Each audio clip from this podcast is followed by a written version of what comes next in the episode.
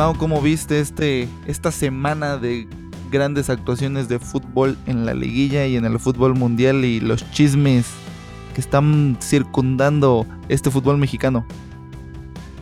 ¿Qué tal mi Jorge? Pues aquí estamos otra vez grabando tú y yo juntos. La verdad es que pasaron muchas cosas, algunas inesperadas, otras yo digo que precipitadas, pero a final de cuentas el fútbol es así. Realmente no sabes cuándo va a pasar algo sorprendente y pues eso es lo bonito del fútbol, que pues puede pasar de todo y que te puede sorprender, que te puedes maravillar de lo que pueda pasar. Y sí, realmente todo, todo ha pasado en, esta, en estos últimos días. Así de que pues, ¿qué nos queda más que comentarlo, no?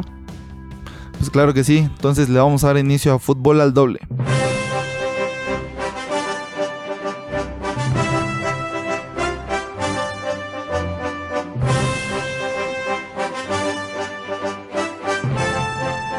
Dime, ¿qué tal viste el partido de Santos contra el América? ¿Qué le pasó a tu AME? Le pasó lo que al Pumas, ¿no? ¿no? siento que haya sido algo idéntico a lo de Pumas. Porque al menos América tuvo la propuesta como la tiene casi siempre. Pero sí, como que esta vez la contundencia en, en el caso de Santos fue algo más palpable, fue algo más notorio. Entonces yo siento que, Santos Laguna realmente corrió con suerte, al menos en los últimos dos goles. Ahí sí creo que te voy a tomar la palabra de lo que me decías en episodios anteriores, de que realmente América el, el resultado que obtuvo en cuartos de final fue muy abultado. Tal vez un 3-1 hubiera estado bien, pero igual, Santos estaba en su casa, desplegó un fútbol como tenía que hacerlo, ¿no? O sea, realmente no necesitas eh, presumir tanto, no necesitas especular, no necesitas realmente nada, porque el fútbol lo tienes, los jugadores los tienes. Entonces Santos aprovechó muy bien su condición de local y América muy mal, porque realmente Marchesín estuvo, para mí estuvo muy desaparecido, estuvo actuando a destiempo en los goles, al menos en los dos primeros. Por cómo se dan las jugadas, yo siento que Marchesín pudo haber hecho mucho más yo siento que tal vez esa parte de que yo estuve aquí jugando, yo estuve aquí defendiendo el arco de Santos, yo siento que ahí le pesó un poco. Realmente no sabemos cómo se sintió Marchesín y América pues sí, estuvo contra la lona en varias ocasiones y Santos pues muy bien, hizo su partido, jugó Giannini como pues muchos lo tenían presupuestado a pesar de, la, lesión? que tuvo en, en el hombro. Pero sí, realmente Santos jugó bien y realmente merecido que haya ganado. Ya veremos realmente lo que pasa en el, en el juego de vuelta, mientras Santos hizo un partido formidable. Pues desde mi perspectiva, creo de que el juego estuvo muy, muy para cualquiera. O sea, yo vi a un América bastante sólido, por así decirlo, a pesar de los goles, y un buen despliegue de fútbol. De hecho, lo podemos ver en, en, en la posición de balón, quedó en 51% para América, 49% para Santos y los dos dieron su mejor fútbol. Lo que sucede es de que eh, Santos, como tú lo dijiste bien, sabe capitalizar los goles. Mete cuatro goles y América se queda con un gol. Sin embargo, ese penal que falló Jeremy Menez pudo haber cambiado toda la historia del fútbol. Ahora bien, dices de que Marchesín... penal mortal. Sí, si hubiera metido ese gol, el estado anímico del América hubiera sido completamente distinto, el juego hubiera sido completamente distinto. Si se hubieran ido 2 a 2 al medio tiempo, quién sabe qué hubiera pasado en el, complemento. Esa es una realidad. Ahora bien, dices de que Marchesín no jugó tan bien como tú hubieras querido. Desde mi perspectiva fue el héroe. Salvó fácil 4 o 5 de gol claras, claras frente al arco, que eran cantadas gol sin embargo, Marchesín estuvo ahí para defender su portería.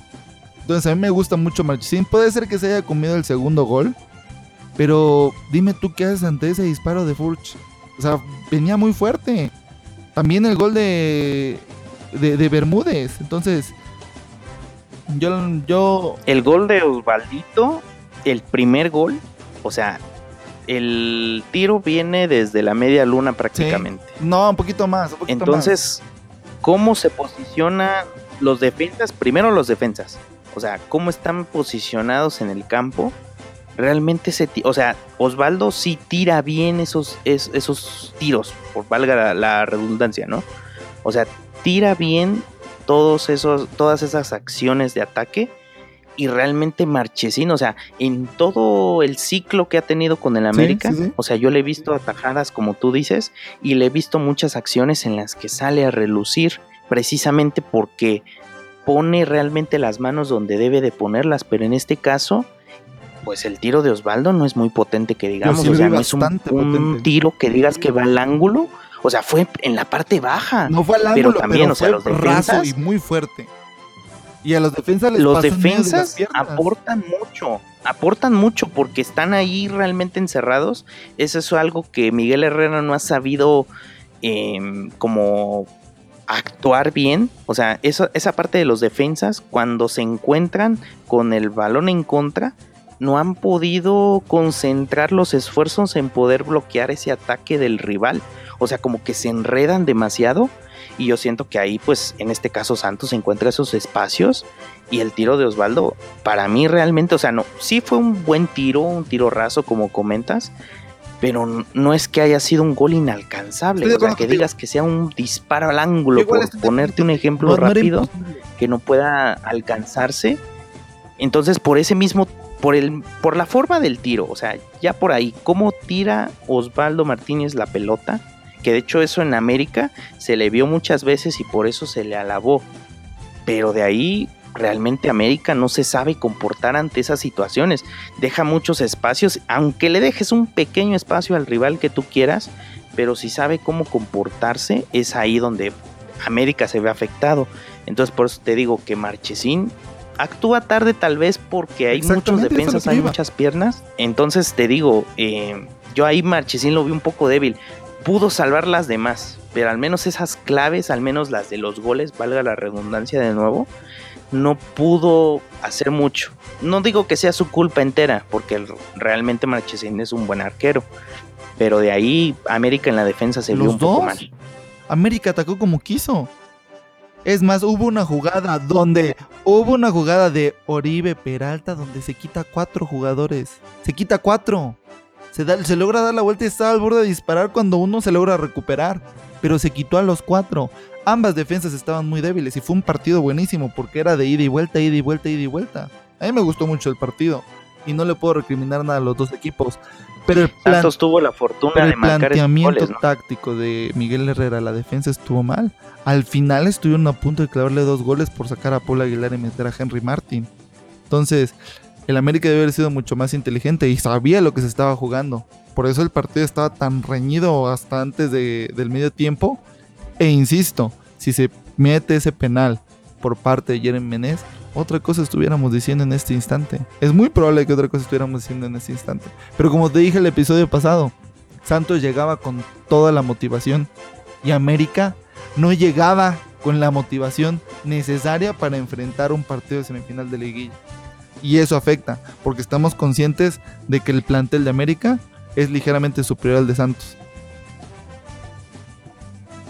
Pues en cuestión de planteles es, una realidad, o sea, América tiene de sobra realmente para poder afrontar las semifinales y el, lo que queda de, de liguilla, ¿no? Pero sí, parte motivación porque la verdad la serie contra Pumas fue un caramelo realmente. Y en cuanto a Santos, la forma de calificar fue muy diferente. O sea, realmente se vino arriba el equipo, pero porque estaba en su casa. O sea, como te dije en el episodio pasado, la fortaleza del TCM y el Corona. Realmente esas, esas instancias de ir a jugar allá un partido es muy difícil. Sea por la gente, por el clima, pero realmente Santos está bien colocado. Y tenía mucho tiempo que Santos no se ponía realmente al tú por tú por los rivales. Inclusive, como me comentabas en episodios anteriores, Santos cerró mal el torneo. Ni siquiera estaba consciente de lo que iba a afrontar ¿sabes por qué siento que cierra mal? Pero estamos viendo... Néstor Araujo. Néstor Araujo se le lesiona y se van a pues sí, o sea, las bajas. Pero ahorita entendieron de que se lo jugaban todo y tenían todo que ganar y nada que perder. Si vas a jugar con esa mentalidad, el equipo que tienen en, el equipo que tienen en ataque es bueno. O sea, no es el, el, perfecto como, como muchos quisieran. Pero realmente Santos, a partir del esquema que les pone Roberto Siboldi, realmente es desde el partido de Tigres en, en la vuelta. O sea, desde ahí te das cuenta que Santos está jugando algo muy diferente a lo que lo ves acostumbrado eh, el mismo equipo, inclusive otros equipos de la liga. O sea, realmente el técnico también tiene mucho que ver en el esquema, porque no solamente son los jugadores que ponen el ejemplo, sino que el técnico también sabe cómo jugar los partidos. Independientemente que tenga experiencia o no en liguilla, que muchos eh, comentan de que la liguilla pues es otro torneo, que son otros partidos, pero realmente cuántos partidos tienes como para demostrar realmente el equipo que tienes. O sea, te juegas a todo morir y realmente Santos es lo que ha hecho. O sea, ha hecho todo a pesar de la baja de Néstor Araujo y ha aprovechado todo el potencial que tiene en ataque. Entonces América se vio mal. Al menos yo espero un partido de vuelta realmente peleado, competitivo y espero que América pueda dar al menos el ejemplo de que teniendo un plantel desde defensa hasta ataque, eh, realmente teniendo todo para ganar, por así decirlo, debe de demostrar por qué terminó en segundo lugar general. yo la, verdad que no creo que se haya visto tan mal, ¿eh? O sea, futbolísticamente hablando, dieron un buen partido. Un muy buen Por el marcador. Ahora bien, el marcador. el marcador era para cualquiera. A Santos en esta noche le salieron bien las cosas y a América no. Pero también existía la posibilidad de que a América le salieran bien las cosas y a Santos no. Entonces, con base en lo que vi ahorita, yo creo que va a pasar Santos. Y no porque América no pueda darle o no le pueda ganar en el Azteca, pero es muy difícil de que si Santos llega con la misma motivación y se vuelve a parar así como se paró en el Corona, América no va a poderle dar la vuelta. Entonces yo veo más probable que llegue Santos a que el América logre dar la vuelta. Pero ya veremos qué es lo que pasa. Y ahora, ¿cómo ves el siguiente duelo de, de liguilla? Cholos contra Toluca otra semifinal igual atractiva, en la que al menos yo realmente estoy sorprendido. ¿Tú cómo, cómo ves este choque? Pues fue un partido muy entretenido. Realmente los dos partidos fueron bastante entretenidos. Eh, yo desde el capítulo pasado yo pensaba de que Cholos iba a ganar. O sea, Cholos igual viene con una motivación gigantesca por haber eliminado a Monterrey. Y aparte que estaban jugando en su cancha. Y muchos equipos ya se han quejado de que el estadio caliente es muy difícil, porque es sintético, porque es no sé qué, porque es no sé cuál. Entonces, eh, meten dos goles, muy buenos goles, francamente, la verdad. Desde por, por parte de Lucero, fueron goles perfectamente anotados y con asistencias de Bow que Bow igual hizo lo que quiso, prácticamente la defensa de, Toluca. Toluca no pudo meter las manos durante 60 minutos. Se vio bastante mal Toluca, de hecho, no, no lograban conectar ni este Zambuesa y tampoco lograba conectar Ángel Reina. Entonces eso le complica mucho a Toluca el poder generar un buen juego, porque ellos son prácticamente el motor de fútbol del, del Toluca. Entonces, se vio, se vio mal. Eh, prácticamente los últimos 20 minutos, Toluca se va encima de Tijuana y Tijuana no sabe aprovechar bien sus momentos. Y Toluca lo hizo y metió un gol al final. Eh, finalmente, desde mi perspectiva, yo siento de que Cholos le va a ir a plantar juego a Toluca en el Nemesio 10 y va a ser muy difícil de que Toluca pueda remontar. Ahora dime tú qué piensas. Pues te diré que Toluca sí se vio mal realmente. El partido que tuvo contra Morelia, si bien lo recuerdas, terminó contra las cuerdas. O sea, fueron esos tres minutos cruciales en los que Toluca pudo dejar ir ese paso a semifinales. Y ahora en este partido siento que fue como un déjà vu. O sea, Toluca estaba parado con lo que tenía.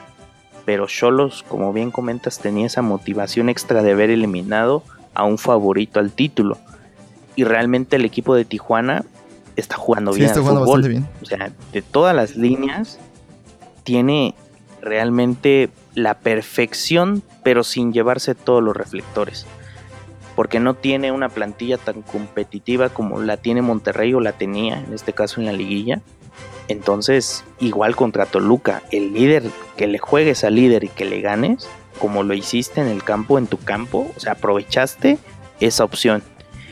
Lo que sí pienso es de que Toluca no es que saque la ventaja, pero al menos no muere en sus aspiraciones para pasar a la final. Porque mete ese gol de visitante, que si concreta un gol, por decir, como lo metió con Morelia en los primeros minutos de partido en el Nemesio, se mete en el partido y te puede sacar a Cholos. Que la verdad, con Cholos como está jugando, yo siento que en el Nemesio 10 vamos a ver un partido también de ida y vuelta increíble. Y así como lo comentas también, yo siento que Cholos va a pasar a la final. O sea, viendo cómo se desarrolló este partido de ida, siento que Cholos tiene muchas, muchas aspiraciones y muchas eh, posibilidades de, de pasar a la final. Y que Toluca realmente, si quiere pasar a la final, si quiere dar como la nota, realmente tiene que ordenarse línea a línea y realmente los jugadores deben de estar enfocados en jugar bien a la pelota porque ya les quedó la experiencia de Morelia. Entonces con Cholos, yo te diré que también los Cholos pueden pasar a la final. Pero si Toluca mete la presión de su gente, de su cancha, de sus jugadores, de la dirección técnica, de, de la estrategia, también pueden hacer lo que quieran. Pero Cholos también tiene la última palabra. Tiene la ventaja numéricamente de pues ya llevar un resultado positivo yo la verdad espero que pase Cholos por el juego que ha desplegado. Y no solo eso, el fútbol también. O sea, Toluca se vio superado futbolísticamente. Si Cholos deja de bajar la guardia como lo hizo los últimos 20 minutos de este partido, es muy probable de que no logren hacer nada los de Toluca.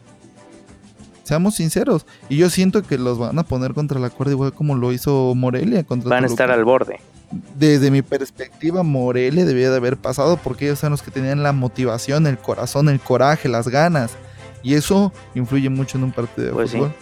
Entonces, Toluca sufre de la famosa maldición del superlíder. Así que, ¿para qué nos hacemos tontos? Y aceptamos de que la maldición también le cayó a Toluca. Así es, probablemente, pues yo pienso que Toluca está igual que el América, no igual, pero está en inferioridad, probablemente... Yo creo que la tiene sí, el América. Por supuesto, numéricamente el, el, resultado no fue el mejor. Hipotéticamente se puede dar un Santos Cholos, aunque en el fútbol todo puede pasar. Yo todavía confío en el América que pueda hacer un buen partido en, el Azteca y que también Toluca haga lo propio. Ya veremos si, si esta grandeza que tienen en cuanto a títulos puede hacer más que, que lo que puedan ofrecer Santos y Cholos. Ya veremos.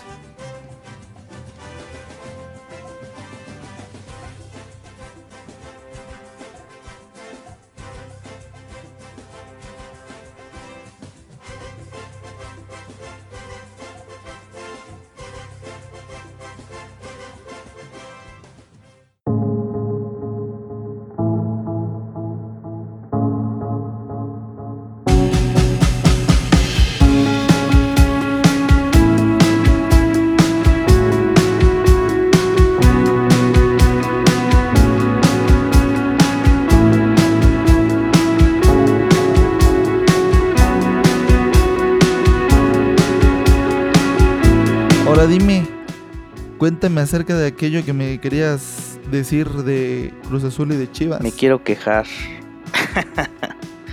no tanto me quiero quejar, sino de que... Se la quieres mentar, ¿verdad? A Realmente la polémica se daba por lo que hacían em, futbolísticamente los equipos. Pero ahora realmente los equipos están, bueno, Chivas y Cruz Azul están como que tirando todo a, a la suerte, al menos en el caso de Chivas.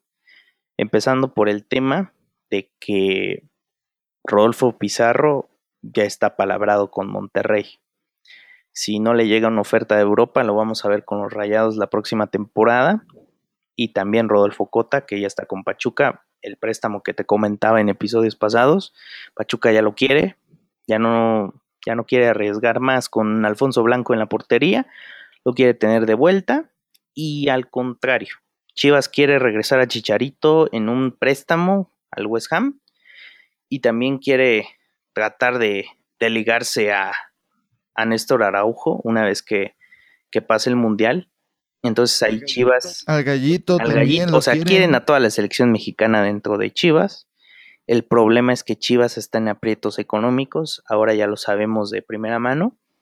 Chivas tiene dos problemas. El primero, el adeudo que tiene con los jugadores del bono de, ganar el doblete del 2017 de, de Liga y Copa. Y por el otro lado, que es ahí donde viene lo más gordo, una deuda que tiene con Hacienda de 800 millones de pesos. Entonces, es cuando se ve que Chivas se ve vulnerable, no solo por jugar con mexicanos como muchos lo piensan, sino que ya en terrenos extracancha, terrenos empresariales o de negocios, si, as- si así lo queremos ver, Chivas se ve muy apretado. Entonces se ve en la necesidad de vender a sus mejores jugadores. Yo la Pero verdad, ya sabes por qué los quieren vender, ¿verdad? yo no sé qué pasa con Chivas, porque realmente Pizarro jugó una temporada increíble. El cierre fue lo mejor. En la Conca Champions fue lo mejor. Entonces, en teoría no debería de haber ninguna razón para venderlo. Hay una razón. Échala. ¿Quién fue la persona que quién fue la persona que levantó la voz para exigir los pagos? ¿O quiénes fueron? Y son tres, empezando por el portero, yéndonos con el defensa central y terminando con el medio. De hecho, a Rodolfo Pizarro lo van a correr por eso y ya está más que afirmado. Ya lo dijeron en medios como ESPN de que fue una cacería de brujas. Bueno, de por sí Osvaldo Lanés ya se quería ir. Él ya lo había dicho desde la temporada pasada. Entonces, él a su primera oportunidad se fue. Cota, a Cota no lo querían vender a pesar de que había sido lidercito en Es la que es queja de- préstamo, de- es del pago. préstamo. Pero como, pero exactamente como tú lo dijiste, Pachuca ya lo necesita porque el otro portero no funciona. Y Rodolfo Pizarro, que es prácticamente el centro de juego de- o el motor futbolístico de Chivas, lo van a vender por esta razón. Y aparte que Hasta Alan están Pulido en problemas también. económicos y necesitan 17 millones, bueno, 17 millones les quieren pagar los de Monterrey por, por Rodolfo Pizarro. Ahora bien, ahorita hay muchos problemas internos porque la afición chiva ya dijo de que en dado caso lo venden, ellos no van a asistir al estadio. Entonces hay altas posibilidades de que no lo vayan a vender. Finalmente, este pobre Paco Gabriel, porque él es el que tiene que lidiar con todo esto, eh, tiene que hacer su chamba, tiene que buscar a los refuerzos. Yo estoy casi seguro de que Rodolfo no se va a ir. A Osvaldo ya sabemos que ya se ¿Tú fue. crees? Eh, Carlos Salcido, Carlos Salcido dicen de que se quiere ir. Carlos Salcido ya cansado, de que renovó para que pueda estar otra vez en, en Chivas. O sea, va ¿Ah, a sí? estar un año más en Chivas. Y Cota, Cota ya se fue. Yo estoy casi seguro que no va a lograr regresar. Eh, van, a nece- van a necesitar un portero, van a necesitar un contención. Quieren llevar a Hugo este- González. O sea, quieren hacer ese trueque de... Dicen, ¿sí es cierto? El trueque, ¿no? Yo no lo veo. O sea, obviamente Pizarro puede estar en el equipo que quiera, pero Hugo González realmente... A él no le conviene. Por historia. por lo y, que y sa- quieras, y- o y sabes, ¿sabes quién más se nos está olvidando que ya se quiere ir? Matías Almeida. Sí, Que claro. Matías Almeida dijo que él se quiere ir si no está Es que le están desarmando el si equipo. no, no va, si no, no va a tener con qué ganar los títulos. Exacto, es que no de cualquier puedes, forma, no puedes ganar con, con un equipo desarmado. O sea, él prácticamente vino trabajando con el equipo desde dos años atrás, tres años atrás. Entonces, no le puedes desarmar el equipo así como así por problemas económicos, lo que tú quieras. O sea, eso a un equipo, y realmente que le pase eso a un equipo como Chivas, que es grande y que tiene realmente el potencial para, primera parte, tener dinero y segunda, tener jugadores mexicanos, realmente debes de tener todo preparado. Tal vez Pero sea una la parte de dinero, Mau, también la tienes que considerar por, por la demanda de su mujer. Le congelaron mucho tiempo las cuentas. Es que siguen congeladas. Ah, Y también es un factor que estaban diciendo. Entonces, eh, realmente Jorge hay que, hay que calmarnos. no agarró bien el mango del sartén porque hace unos años se veía como el equipo más poderoso y que iba con todo. Lo lograron en cierta parte con los títulos de hace liga y de copa, pero realmente o sea, ¿qué va a hacer Chivas en el Mundial de Clubes? No va a hacer nada con esto que está pasando.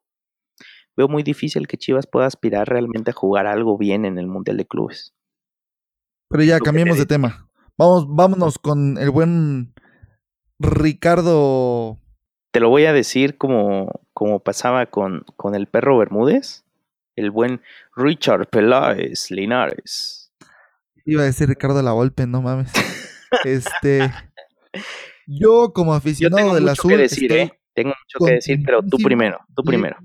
Ricardo Peláez va a llegar a la dirección deportiva porque es un tipo de trabajo.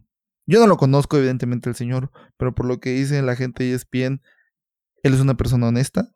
Evidentemente es una persona de logros, por lo que hizo en América. Tú que eres americanista debes de saber bien todos sus logros. Y me gustó mucho la manera en la que llegó, porque lo primerito que dijo fue, este, yo voy a dar resultados en los primeros seis meses. Y me comprometo frente a ti con Caiciña a que vamos a darte que vamos a dar resultados. Y eso me gustó mucho. Habla muy bien de él. Yo ya te había dicho desde episodios pasados de que yo veo de que ya se nota el trabajo de Caiciña en, los jugadores de Cruz Azul. Y con la llegada de Ricardo Peláez, que es tan metido en lo que, en su trabajo, que es tan metido en todas las eh, cosas pequeñitas del equipo. Tan es así que los a los jugadores los va a llevar a la cementera de Cruz Azul para ver los orígenes de Cruz Azul y de dónde les llega el dinero para pagarles. Yo creo que va a ser un trabajo excelente. Y sí espero que corran al menos unos dos o tres jugadores para que se pongan en, en línea los, los demás y contraten a otros dos o tres. Dentro de ellos esperaría que contrataran a Nico Castillo. claro, y suena muy fuerte eso, ¿eh? Suena muy fuerte. Pero está bien, está bien, se vale soñar. No, Nico Castillo ahorita ya, ya está en Chile, ya está esperando que le llegue. Quiere jugar Champions, él mismo lo dijo. Pero bueno, te digo, se vale soñar. Si tiene el dinero, pues bien por ellos, ¿no? Ahora sí te. Que lo tiene, ¿eh? El Cruz Azul lo tiene. con todo. Tiene el contra, dinero contra el azul. Como los Tigres. Agárrate. Tiene el dinero como Tigres, como Monterrey. Agárrate, agárrate la llegada de Ricardo Peláez, o sea, lo aplaudo completamente, porque así como bien comentas en América, realmente levantó el equipo y es la base que está ahora con Miguel Herrera. Realmente Peláez tiene el carácter, tiene los conocimientos para poder hacer de un equipo lo que él quiera. Realmente si le ponen a disposición lo que él quiera, de verdad puede lograr en poco tiempo como pasó con América, lograr al menos dos títulos en poco, en poco tiempo. Y otra muy importante, de que él es un, la verdad es un, una persona que sabe de fútbol y que sabe cómo mover los hilos de todo un esquema de, de, de un equipo, desde la directiva hasta el último jugador y utilero y masajista y todo lo que me digas porque eso es lo que ha dejado claro y lo que dejó claro cuando salió del América, que no dejaron que ni siquiera se despidiera del equipo formalmente, sino que salió por la puerta de atrás, que eso fue algo injusto. Entonces Ricardo Peláez ahora tiene la intención de hacer campeón a un equipo que tiene más de 20 años sin ser campeón. Y segunda, tiene la misión de cambiar a un Cruz Azul que en poco tiempo ha traído a jugadores que realmente no han hecho nada. O sea, son muchas contrataciones, mucho dinero en juego que no ha sido redituable para nada. No, déjate del Gullit. O sea, yo te estoy hablando de épocas en las que Marañao estaba jugando, un, un, chico realmente de 20, 22 años que estaba jugando al fútbol, que realmente ni siquiera sabías de, ni siquiera de dónde provenía. Entonces Cruz Azul, en esta etapa de Peláez, en esta etapa de Peláez, te diré que van a hacer las cosas realmente bien e inteligentes. O sea, si Peláez, como lo ha dicho, que va a entregar resultados en los primeros seis meses, pero si Cruz Azul, en un año, te lo pongo así, en un año, se acerca al título, ya. O sea, Cruz Azul tiene muchos años que no se acerca ni siquiera a la final. Desde, desde el 2013 que no se acerca a una final y en la manera en la que, en la que perdió, de hecho, de la mano de Peláez contra el América, en este caso. Sí, Entonces, Peláez tiene, realmente tiene la soga al cuello. Yo te lo pongo así porque el equipo, el equipo ahora realmente está no al borde del precipicio. ¿Tú crees que tiene la soga al cuello? Sí. ¿Realmente crees que va a meter realmente a la boca del lobo? O sea, ¿qué directivo? No, ¿sabes quién se va a meter a la boca del lobo? Paco Gabriel de Anda. Él sí está en la boca del lobo realmente Cruz, o sea, Chivas, estás hablando de un equipo que en 2017 te dio dos títulos y que en 2018 te fue campeón de Que no tenía problemas económicos, que estaba medianamente bien armado y que no tenía los problemas de que fue campeón, ya se quiere ir y de que ya se quiere ir otro jugador pero y fue campeón. ya vendieron y Cruz Azul desde hace cuántos años que no es campeón, pero campeón de liga, que te esté jugando un torneo realmente competitivo.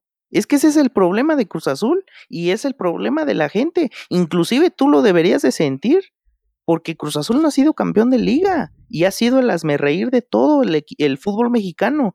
El, el reír de memes, el reír de que no es campeón. todo, pero sí, sí es que realmente yo me sentiría mal. Yo me sentiría mal de no ser campeón de mi fútbol mexicano. O sea, realmente es como que si el Barça o en cualquier equipo que tú pongas de las cinco grandes ligas de Europa, un equipo popular que no puede ser campeón de liga, porque Cruz Azul es popular. O sea, tiene seguidores en toda Estoy de acuerdo contigo, pero no creo que tenga más de 20 la años? al cuello Ricardo Peláez. O sea, pues, él, es más, de Cruz Azul podría pasar otros 10 años y no va a tener la soga al cuello Ricardo Peláez porque finalmente medio desempeñan un fútbol, tienen el dinero. Al menos en esta ocasión, en este instante, Ricardo Peláez llega a un equipo que ya está siendo trabajado y que se nota ya el trabajo en las últimas tres jornadas de Caiciña. Tiene a uno de los mejores técnicos que pudieron haber pisado el fútbol mexicano en, la, en los últimos tiempos y tiene los jugadores para poder hacerlo. ¿Qué necesitan? Una persona disciplinada que les ponga la mano dura. Y tú lo dijiste bien hace rato. Ahora bien, lo que sufre Paco Gabriel la tiene horrible. Si le quitan a Rodolfo Pizarro, ¿qué va a hacer? Te voy a poner el ejemplo de Monterrey, del episodio pasado. Te pregunté si el turco iba a seguir. Tú me dijiste que sí. ¿Y qué pasó? Yo sí lo creía, pero no lo corrieron. De hecho, la pregunta era enfocada si Monterrey él renunció, al turco. Él renunció, el turco. exactamente. El turco renunció pero es que no ya lo tuvo posibilidades, ya tuvo finales, tuvo dos finales, dos finales. Y tuvo esta fase para poder hacer otro gran torneo y no pudo. A ver, pero ese ejemplo ¿qué tiene que ver con Cruz Azul. ¿Qué tiene que ver con Cruz Azul? O sea, ¿cuánta baraja de técnicos no ha pasado por Cruz Azul? ¿Cuánta baraja de técnicos? Pero eso no, tiene nada que ver con Peláez. Eso no tiene nada que ver con Peláez pero es que se está metiendo en un equipo que no ha triunfado en los últimos años. O sea, ni siquiera ha podido ser campeón de liga con eso. Ok, está bien. Fue campeón no de CONCACAF mediocremente. ni al mediocremente. No, es fue que campeón de Copa de la Liga hace como dos o tres años. Es que un equipo como Cruz Azul ni siquiera debería de estar pensando en el descenso. De hecho, Chivas rozó esa parte y estuvo muy cerca. América también. Ay, pero América no puede ser. O sea, América estuvo en la posición. América estuvo al borde del, del descenso. pero Chivas, Chivas estuvo en último lugar del descenso. América ni siquiera en el último lugar estuvo. América estuvo jugándose el descenso. En el último lugar no estuvo, pero nunca estuvo en el último lugar. Nunca. Jamás. Peleándose el descenso hasta que llegó Peláez y al año los hace campeón Peláez. Exactamente. Al año. Ese es el reto que tiene Peláez. Es que ese es el reto un equipo que en 20 años no ha sido campeón y que ha tenido cerca realmente con Marcarían, como te lo dije en anteriores ocasiones, ha tenido la oportunidad de ser campeón y no pudo. Entonces es el reto de Peláez. ¿Qué va a pasar si Peláez no es campeón con Cruz Azul? ¿Qué va a pasar? Todos le van a echar la culpa a Peláez. Es que es eso a lo que me refiero. Si Peláez no es campeón, van a aventar con todo. Van a decir que Peláez no me digas, es culpable. No me digas que se le fueron a la yugular ahorita a Yayo. Es que el Yayo. Nadie se le fue la yugular a serio? o sea, el Yayo, realmente como directivo, ¿qué le puedes decir al Yayo? O sea, al Yayo de la Torre, ¿qué le puedes destacar? ¿Qué le puedes destacar al Yayo? Yo, le, yo sí le puedo decir un chingo y le puedo decir de que trajo un chingo de en el fútbol mexicano. No para nada. Pero sabes, ¿y sabes a quién sí le tiraron mucha carrilla? Al, al dueño, Billy. A él fue el que le tiraron la carrilla, a Billy Álvarez, a los dueños. Es que ya tiene mucho tiempo. es que ese es el problema de Cruz Azul, que no se ha podido abrir la posibilidad. No ha podido abrirse la posibilidad de que un directivo con carácter llegue, como en este caso de Peláez. Yo le tengo mucha fe, te, te lo digo ahorita en el podcast, que realmente yo espero que Peláez sea campeón con Cruz Azul, porque si es campeón con Cruz Azul, te juro de verdad, aquí en el podcast te lo digo, que si Peláez es campeón con Cruz Azul, Peláez va a terminar en la selección mexicana, porque como tuvo esa chance ligera de estar con el Piojo en, en la selección en el Mundial de 2014, lo va a tener, pero ahora sí como en un proceso amplio, porque es un hombre que sabe de fútbol, sabe de lo Pero que... ya te estás yendo muy lejos, ma, ya te estás yendo muy lejos. Regresemos.